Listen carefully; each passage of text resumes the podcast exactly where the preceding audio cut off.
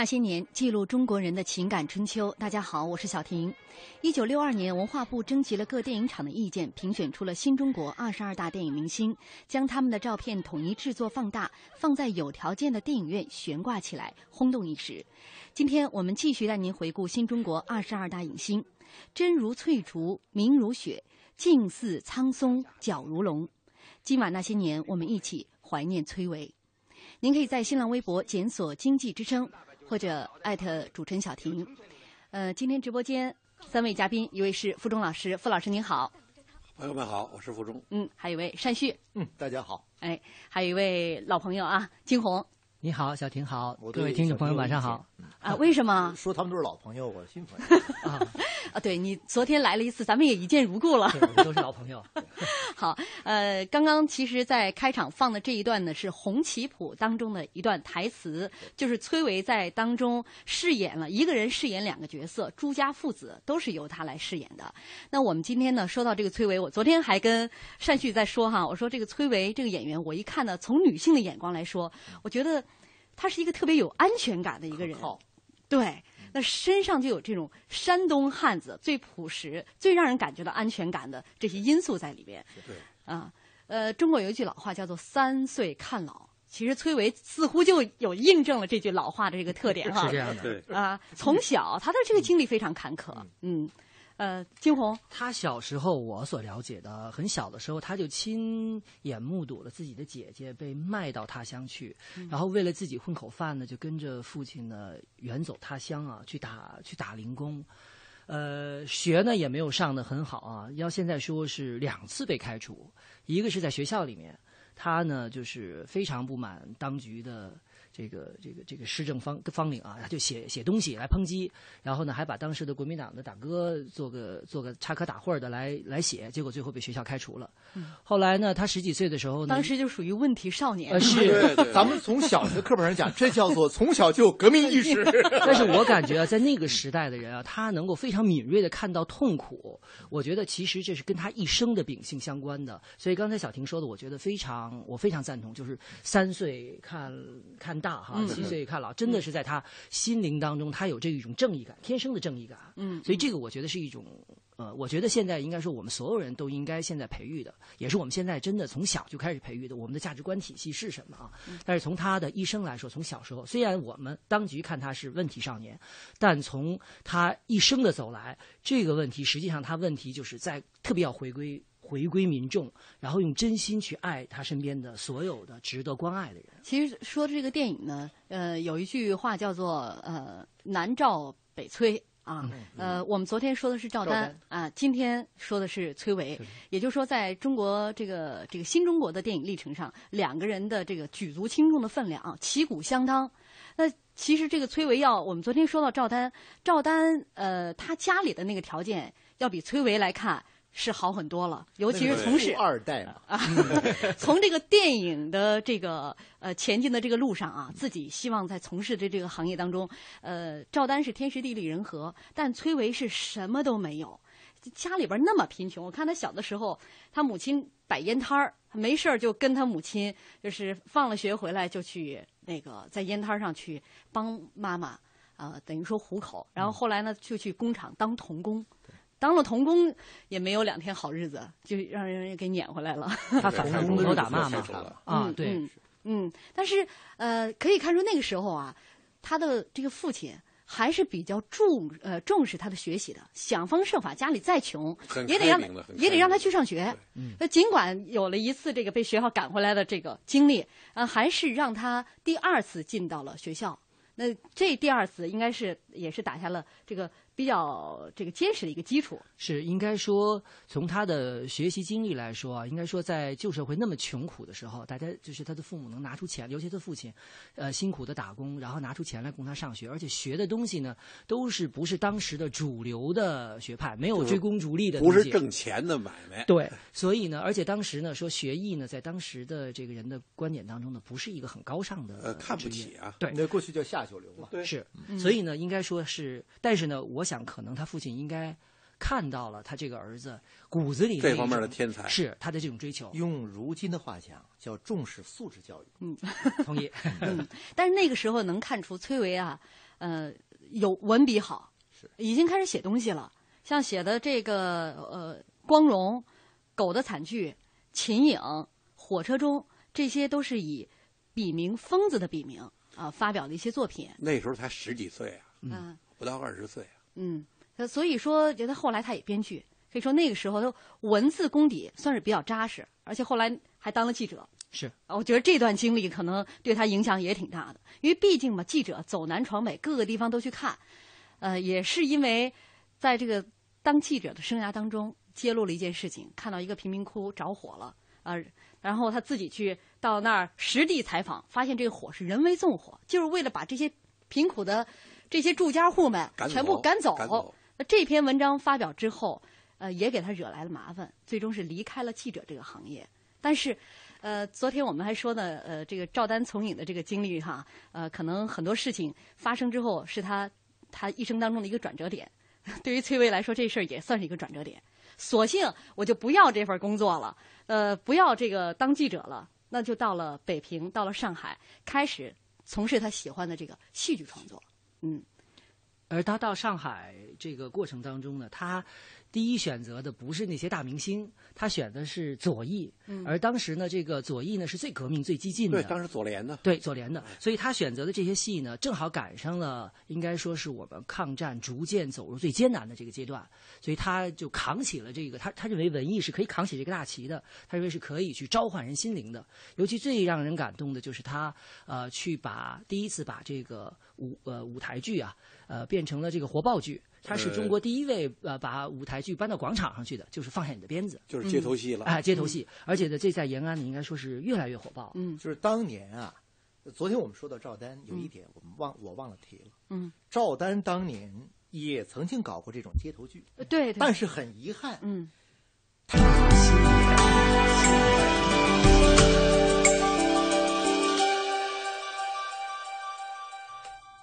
欢迎大家继续锁定正在直播的《那些年》。今天晚上我们一起来怀念崔维。呃，刚刚我们说到，在三六年、三八年，崔维那个时候呢，呃，是在北平、上海，呃，在做这个呃活呃活爆剧活爆剧剧啊，活爆剧就是在街头上把那些这个像放下你的鞭子，就这样的一些呃戏剧呢搬到这个街头上，让大家来看。我看到这个采访张玉芳的时候，就说到了其中一段哈，他第一次来演《放下你的鞭子》，他不知道该怎么演，说怎么演呢？所以说你别管，呃，台词儿呢没有，当时真的是在街头上，就那些台词儿有很多台词儿是现加的。啊，崔巍说：“我说什么你就说什么，你就看着来。”然后最后那个、呃有一幕就是，呃，这个崔巍边哭啊，说这个倒下去了，倒下去的时候边哭还边给那个张瑞芳来教这个对提这个词儿，说说什么。那一次给张瑞芳印象非常深刻。啊，我相信这可能对很多就那个时期来从事戏剧的一些呃有志向的这些青年来说，呃，这种活报剧是一个特别锻炼的一个机会。错没错，他跟这个观众之间的这个交流是特别直接的。那是真正的这这样互动交流了互动。嗯嗯呃，看到一个就是也是采访张瑞芳哈、他就说当时他们演的时候呢，台下最多的时候有七千人啊，围着在看啊。他是其实这个剧本呢是改过两次，开始的时候是冀中反映冀中人民的这种苦难生活，但是抗日战争开发呃这个爆发以后呢，呃。这个剧本呢，就改成了以东北的卖艺女的这一家人，呃，改角色稍微置换置换了一下，然后呢，于是的这种真情流露啊，就更多了。它的主题就由这种反映悲惨的生活，变成了一种不当亡国奴的灵魂。对，就讲九一八以后了，日本人占了我的东北了。对，就是流离失所了。那么在演出的时候呢，就，演完了以后呢，台下人都在哭啊，就是台上人在哭啊，台下人在哭。刚才单旭讲的说说这个这个这种互动啊，确实是当时在这种现场啊，就台上台下融为一体。看完了戏以后后呢，有一个宪兵队长就拿着这个汽水呢去给张瑞芳他们去做慰问，然后说了一句：“我们也不想当亡国奴啊。”没错，所以呢，这是一种真心实意的感触。他这个当时崔伟讲的说，我们希望这个鞭子是打在我们角色这个女儿的身上，但我希望这个鞭子是抽在了国人的心上。我们一定不要当亡国奴，全体民众团结起来去抗战吧。嗯所以这个这个剧剧情呢，一直是在我相信在啊，在傅老师这一代人这个听到的这个父母讲述当中，应该有很多这样的这种传传承啊。因为他在街头演的时候啊，很多人并不知道这是在演戏，认为这就是真事儿，所以很多人就骂这个崔伟演的这个这个老人呢，就是他是不是你亲闺女？你说是当爹的吗？就这么骂的呀。嗯，刚才呃，这个单旭说到了，呃，想到昨天赵丹也从事过这样的这种演出哈，但是呃，效果却不尽如人意。那两个人是完全两种风格，是一种是完全的文艺范儿，嗯。啊，纯表演体系的状态的；一种是来源于生活的，嗯，它是一种生活的一种提高的还原。而且从另外一个角度，我们在想，你想想啊，当年演出可不是现在的剧场效果，是露天的，对。对，七千人，没有扩音设备，说明什么？真的抓住人心，是嗯。没有人在窃窃私语，都在被这个情节吸引住。嗯。是后来，这个呃新中国电影局的局长陈黄梅，他就在回忆哈，他说在三六年的时候，他们在呃春节之前啊，在上海提篮桥女工夜校，当时组织了一些女工呢，呃，做一场戏叫《黎明》，因为这女工老找不到一些感觉，所以就把崔维、徐涛他们请来，说能不能帮这些女工们，哎，排练一下这场戏。结果崔维一上台，他跟徐涛一上台，徐涛饰演这个老太太，然后崔维呢，他扮演两个角色，一方面他要演这个失业杀人的工人，然后同时还扮演这个工人可怜的妻子莲香。陈红梅就回忆说说，你你想哈，崔维是一个山东大汉，女性看到他都是有安全感的这么一个一个人物，站到台上，当他演莲香的时候，台下女工就本来要演莲香那女孩子看哭了。那时候陈黄梅突然就发现，说这个崔维身上有一个非常好的一个演员的潜质，他在那一刻就发现了这是一个当演员的一个好材料、好人才，这也为他以后呃最后。他去演宋锦诗，最后这个当时导演是给陈黄梅写信，希望他去演宋锦诗。呃，这个可能也是陈黄梅最早对他的一个印象起了一个一个决定性的作用。脑海里边知道，呃，崔维能够演戏啊。但是三八年以后呢，呃，崔维是到了延安，呃，这一段经历也很有意思。啊，说到那段的这个生活，刚才说了，这个不是活报剧吗？他在那儿的时候，其实也是跟老乡对这个面对面的演戏。说老乡直接给改戏，他说到哪句台词儿，老乡底下台下老乡说：“哎呀，我们这我们不这么说话，我们不这么说话。对”哎，那个他们就现改词儿，在台上停，就先把这句词儿改了，现演。而且他现演现场表演，他还请老乡上来演戏，而且呢，在打仗的时候啊，他们有时候就是战争环境特别恶劣的时候，他们就躲在地道里头去拍戏。所以这一段时这一段时间呢，应该说，呃，崔维已经从一个演员逐步的向一个老师、向一个导演在过渡了。应该说他在延安的时候，他已经不再是一个简单的一个文艺工作者，他更多的是一个一个教员，他在传授着他这个演艺的经验啊。嗯。他当时的呃角色应该是鲁艺吧，应该鲁艺的戏剧系，戏剧系，对。应该应该叫这个呃这个联大的戏剧系文艺系的这个系主任，所以当时他培养了应该说好像五百到六百个后后来在新中国文艺舞台上活跃的这些文艺分子，所以大家都把他当成当之无愧的老师。嗯嗯，他其实到延安之前呢，当时途经山西贺龙的这个部队，啊，跟贺龙的这个部队打了一场篮球，一眼就被贺龙给看中了，就想把他留下，呃，请人就游说啊，做他的工作，能够留在山西，留在呃幺二零幺二零师，幺二零师幺二零师，但是呢，就是他还是回绝了，就是要去延安。说他走了以后，贺龙好几天不理那个 游说的人，认为他工作没完成。说你说这么好一人才，你没没给留下。但是我觉得到延安可能是对的，毕竟当老师能够带出那么多的这个学生。但是那个时候，呃，也算是条件非常的艰苦啊。我们现在说起来，觉得呃这这种活报剧跟老百姓打成一片的这个这个情景挺有意思。可是那个时候，呃，尤其在敌后工作那段时间。那真真是枪林弹雨走过来的。后来能够让他去出演宋锦诗这样的一个角色，也是考虑到他在战争当中是有过这样的一个亲身经历。是那这个气质是不一样的。刚才您提到，就是贺龙挖他，还不是白挖他，是送了一匹特别好的战马给他，他还去炫耀一下，但是他还没去。就像刚才小婷说的，他是真的投入到革命的最前沿去，而且他在那里面真的是沐风致雨，呃。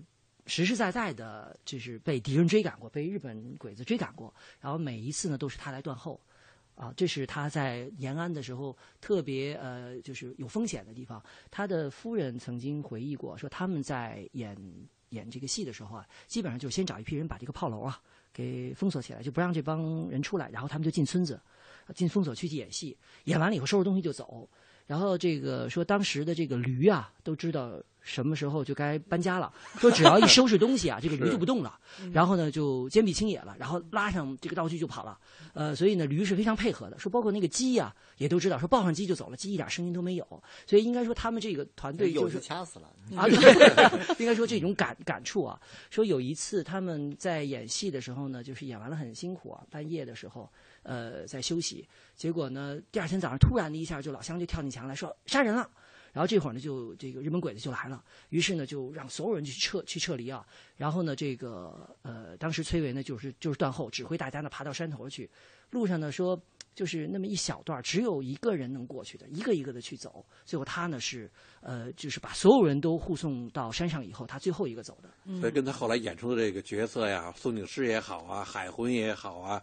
真是一个模子出来的了。是为什么后来大家叫他大帅？你看，真的有是有担当的一个人。是，其实不仅是他演这个角色的问题。嗯，你光有个角色，没有人会拿这个角色更多的来评价你。嗯，是因为这个人身上有太多太多。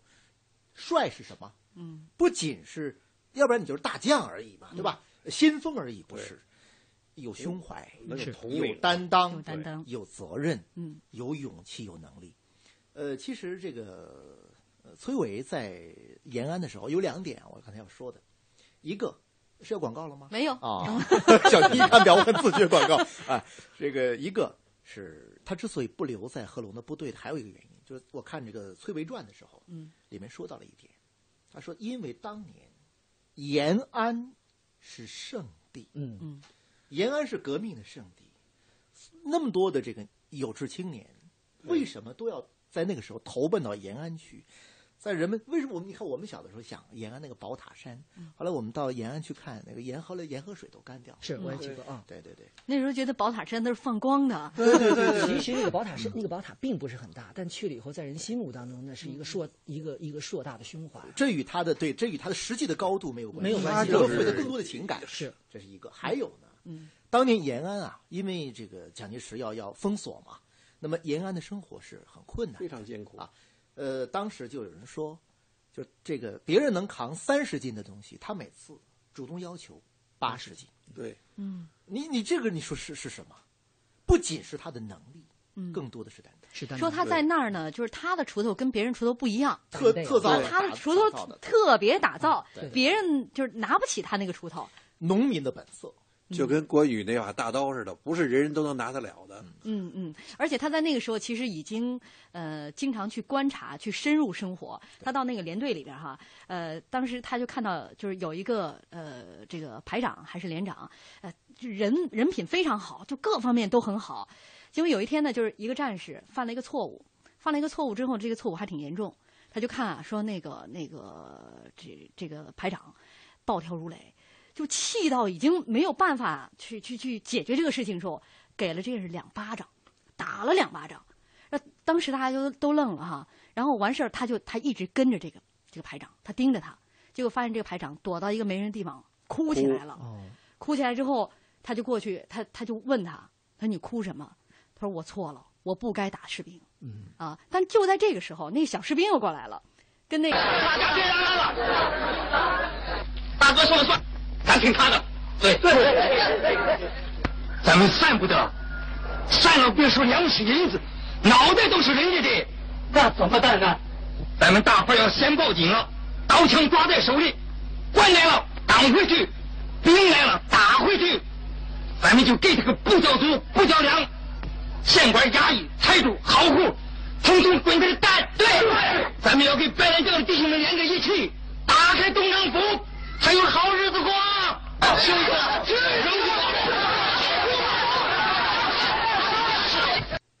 好，欢迎继续锁定正在直播的那些年。刚刚大家听到的这一段呢，是电影《宋锦诗》当中的片段啊。这是崔维在一九五四年担当主演的这样的一部影片，所以从这部影片开始，大家也叫他。宋大帅、崔大帅，因为在里面他演这个大帅这个角色。从这个四九年新中国成立以后呢，崔维其实是当了官儿了啊，而且是一大官儿。但是这部电影呢，成就了当时的文艺界、演艺界的一段佳话，就是崔维辞官从影。这在当时，他应该是独一份儿的哈，从来没有过的。呃，尤其是在他这样的一个高位。呃，可能很多朋友不知道崔维当时是担任了一个什么样的职务。呃，四九年以后，他是担任了呃这个叫中南文化局的局长。当时啊，就新中国成立以后，嗯，呃，全国一共是划了六个行政区，嗯，对，啊，中南是其中之一，嗯，啊，管文化的局长就是几大局嘛那。是很了不得的，对，他是管六个省两个市啊，就现在相当于六个省、两个两个市这么大的一个范围。嗯，啊，这但是在五六年的时候，他就不当这个官儿了，而且啊，他几次三番说辞职，我要就当一个演员的时候，呃，这个北影厂不是这个接收他嘛，但是北京当时给他还是三个这个名额，这个身份。呃，你可以去，比如说北影厂啊，呃，去这个呃这个戏剧学院呀、就都是担任领导职务，三个让他选择，最终他都是否定了，说我只想当一个演员。所以从这个角度，咱们说明什么？就是那一代人是有理想的啊。他其实因为他们推翻了这个旧政权，推翻了这个三座大山，他们真的是觉得做什么不重要，都是为人民服务。我要把我最好的一面、最有能量的一面，为党、为人民服务。嗯，所以他觉得他还是在电影这方面能够发挥他所有的这个热情和才能。那个时候，他们演电影不是为了出名，不是为了说当明星挣多少钱，是更多的是要发挥自己对党最大的能量和贡献。嗯，所以刚刚我们听到这个宋景诗哈，呃，因为历史上也是这个这个人物，他到专门到这个小刘灌庄去体验生活。那去之前呢，演他母亲的这个吴音啊，听说当时他还是还是带着呃这个局长的这样的一个身份嘛，呃，文化局局长的身份车，，嗯，配秘书，是住单间儿，他都不要。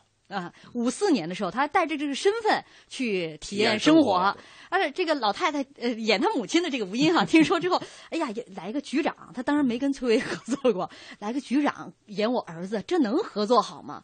但过两天，崔巍就像山旭说的，什么都不要，一个人就扎到这个农村里了。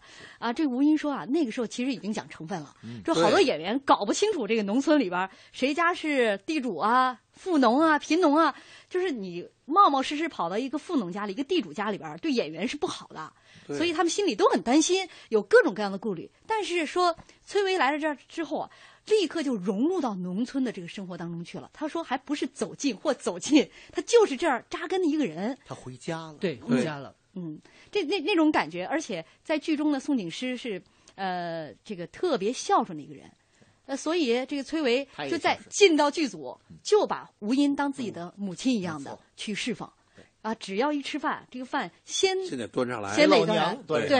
嗯，然后给媳妇儿，没错，看戏的时候呢，他就先让他的这个吴音啊，这个角色中的对。娘和角色中的媳妇儿莎莉先坐在板凳上，然后他呢站着，嗯。然后给他们沏茶倒水，一直侍立在身后。嗯。所以呢，就是说他像吴音说的，说他们要求的是要活在角色当中，要让戏呢就像生活一样。所以他就像刚才山旭说，他是回家的感觉，完全进戏。是他觉得这个就是我自小生长的地方，我要回归，我要把这里面的人这种最淳朴的东西演出来。嗯，其实当时这个宋景诗的角色还找过赵丹，也考虑过赵丹，呃，后来自己赵丹就说，这个这个角色就是为崔维，就天生这个这个这个人物就该给他，即便让我去演，我也是有差距的，没办法，这个这个崔维身上的气质，他本身的条件太符合宋景诗这个人物了。然后又说着一口家乡的话，带着家乡风味儿的普通话。就是我其实我们听，就是呃，包括以后几天所讲的这这个角色、这些人物，嗯，当时演电影同期声，嗯，而且都是带着这个口音的，按照现在这个国家语委的要求是不合格的，带倒口啊，对，啊带着对对这种就是他的这种像您说的带着口音的同期声，才让我们感觉特别亲切，特别的亲。嗯，呃，从这部《宋景诗》之后辞官，然后当起了一个演员，之后也是有好几个呃非常好的这个角色呈现给大家。你比如刚才我们其实，在开场就给大家放的这个《红旗谱》当中的这个人物，呃，后面呢还有海魂，我们来听一听。哈哈哈二哥，别吹了，哪有这样的事儿啊？怎么？我吹？嘿！哎，那边城管回来了，不信就问城管。城管，你说我是不是吹？什么呀？那个，就是你那个给共产党服务了又放回来的老乡，他不是说那边青年都是自动投军，什么亲爹亲妈去送，还有新媳妇拉着大麻欢天喜地，像办喜事儿，是不是？这倒是真的呀。哎，怎么样？我没有吹牛吧？啊？哈哈哈哈哈！哎，总管，嗯，你的老乡还说什么？哎，还说了，人家那边啊，官民平等，官要揍兵，兵就揍官，别听他胡说八道，是胡说八道。哎，人家谁也不揍谁，一起揍我们。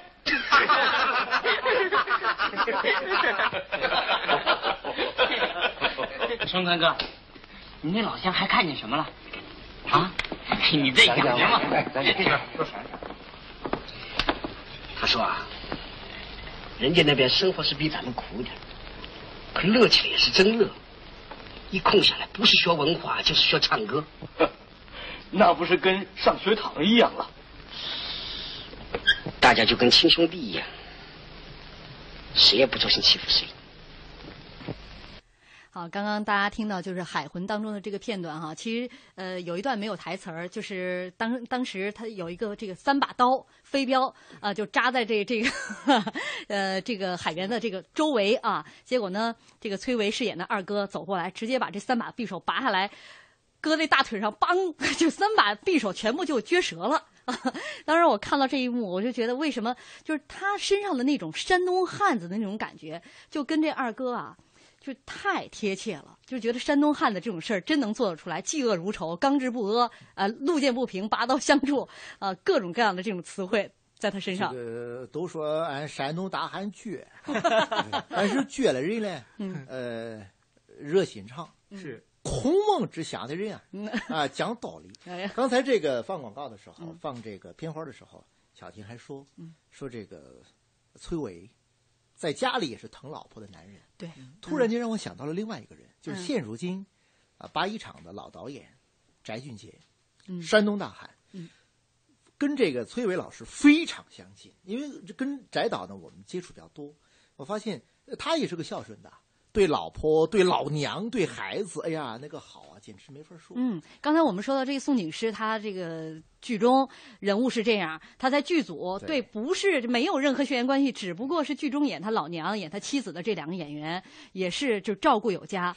啊，该怎么戏里边该怎么照顾怎么疼爱，在在好像剧组里边。当时其他村民都说：“你瞧这家子真和谐，特别像是这个特别美满的一家子。所以我们说跟这谁，跟这个崔老师在学，我们为什么要说他？这才叫男人，是吧？嗯生活当中也是，就是他其实，在文革当中也是受到了这个批斗，而且是当时一周只有一天能回家。就有一天，他女儿在家就听见好像门外有点声音，他当时也没在意。等过一阵儿，呃，他出门一看，他父亲就崔维就站在门口，早就回来了，就怕一回家呢，因为就那一天休息嘛，怕影响到这个母女俩的休息，就站在门口一直等到孩子醒。所以我在想，这个父亲，这个丈夫，这才是中国好男人呢。是嗯？让你先生好好学一学。让中国男人都好好学一学。呃，刚刚大家说这个海魂，其实，在那个时候还有《老兵新传》，他演的这个战场长。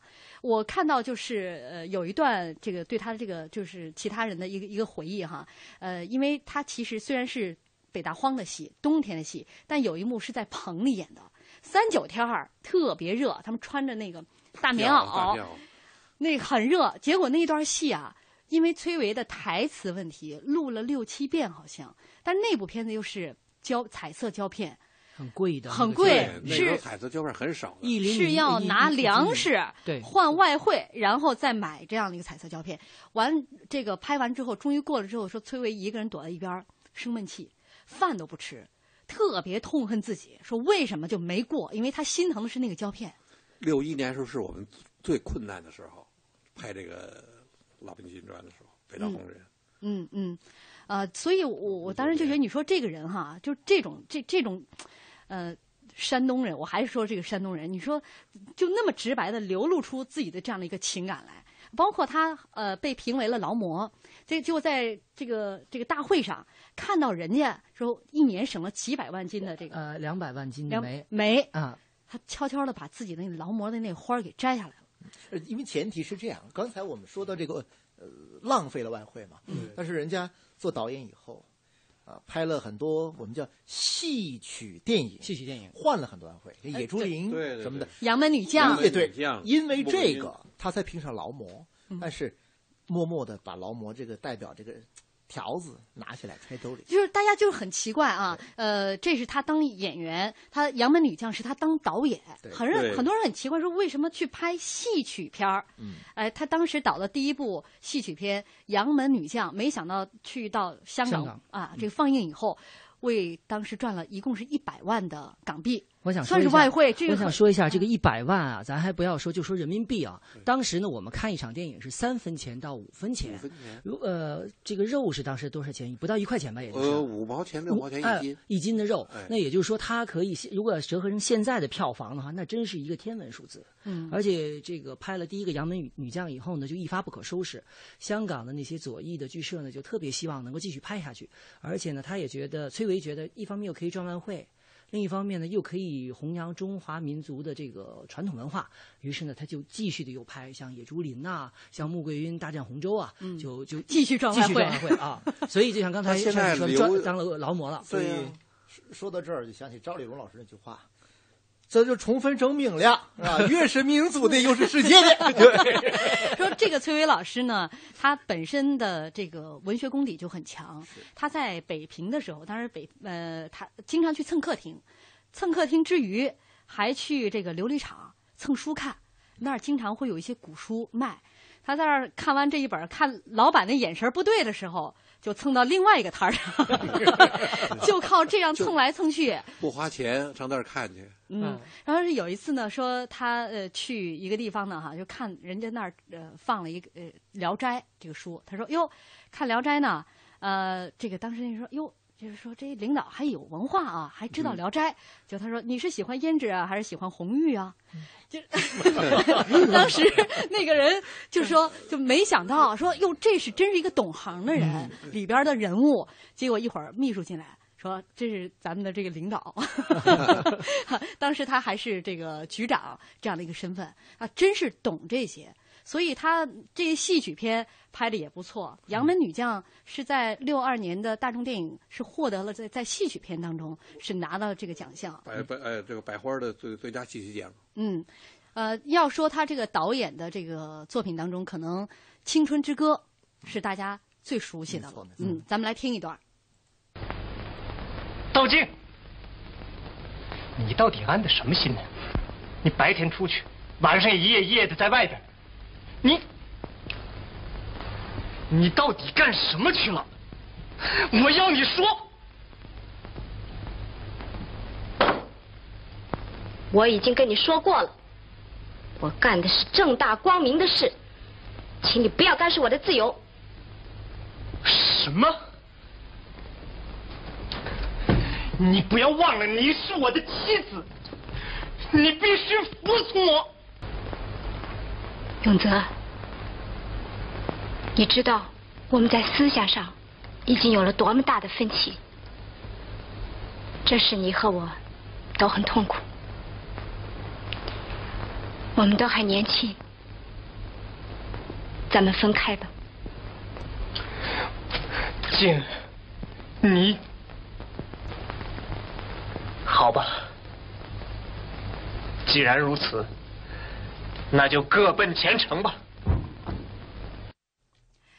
好，刚刚大家听到是这个《青春之歌》啊当中的一个片段，呃，这是谢芳，应该算是谢芳那个成名作。之前谢芳还真没有演过在电影屏幕上出演主角这样的一个机会。呃，应该说崔维是他的伯乐。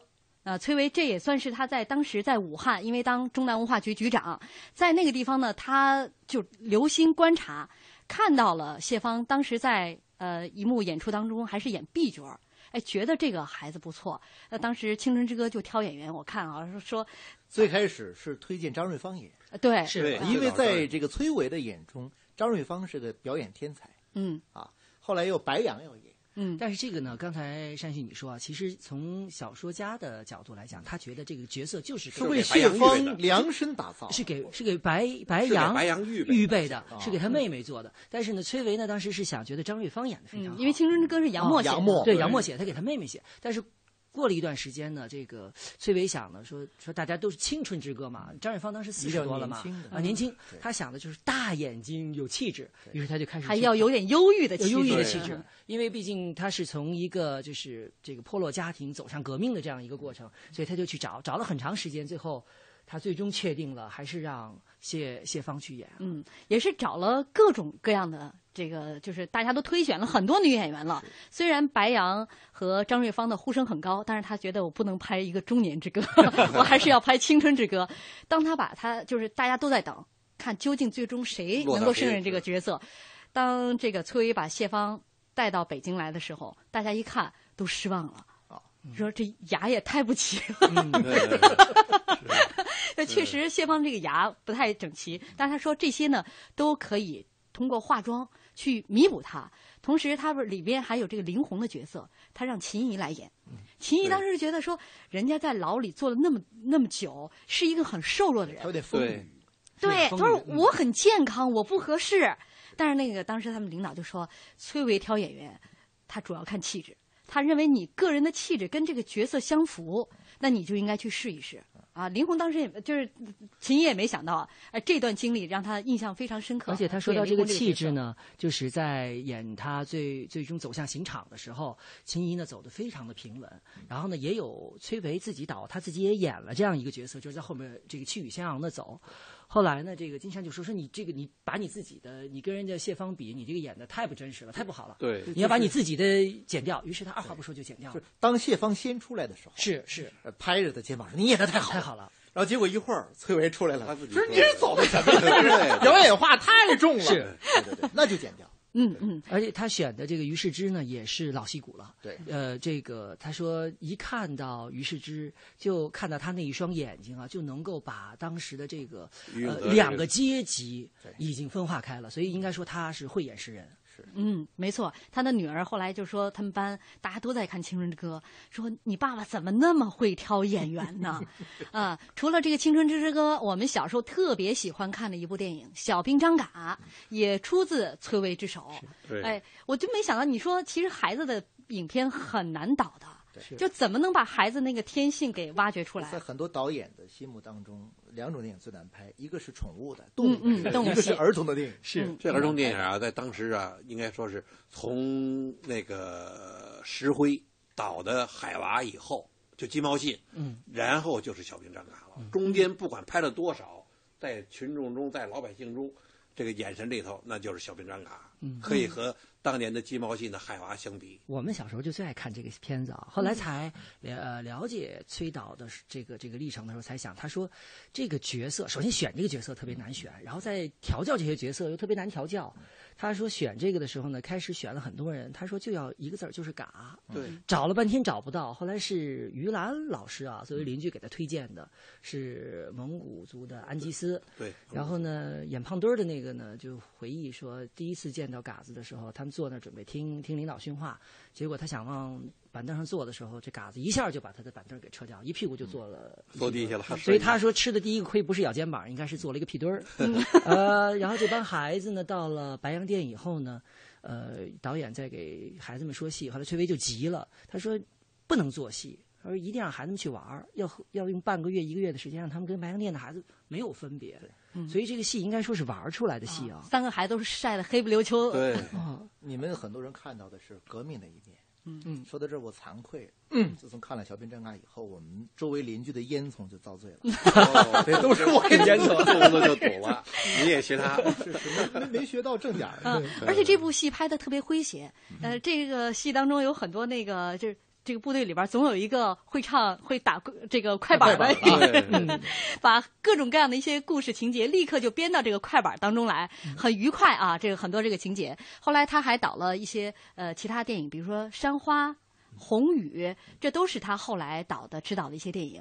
但是在文革期间呢，他也受到一些迫害，被关了一年半。我们昨天说赵丹五年时间是单独关押，其实这一年半的时间呢，他也是单独关押。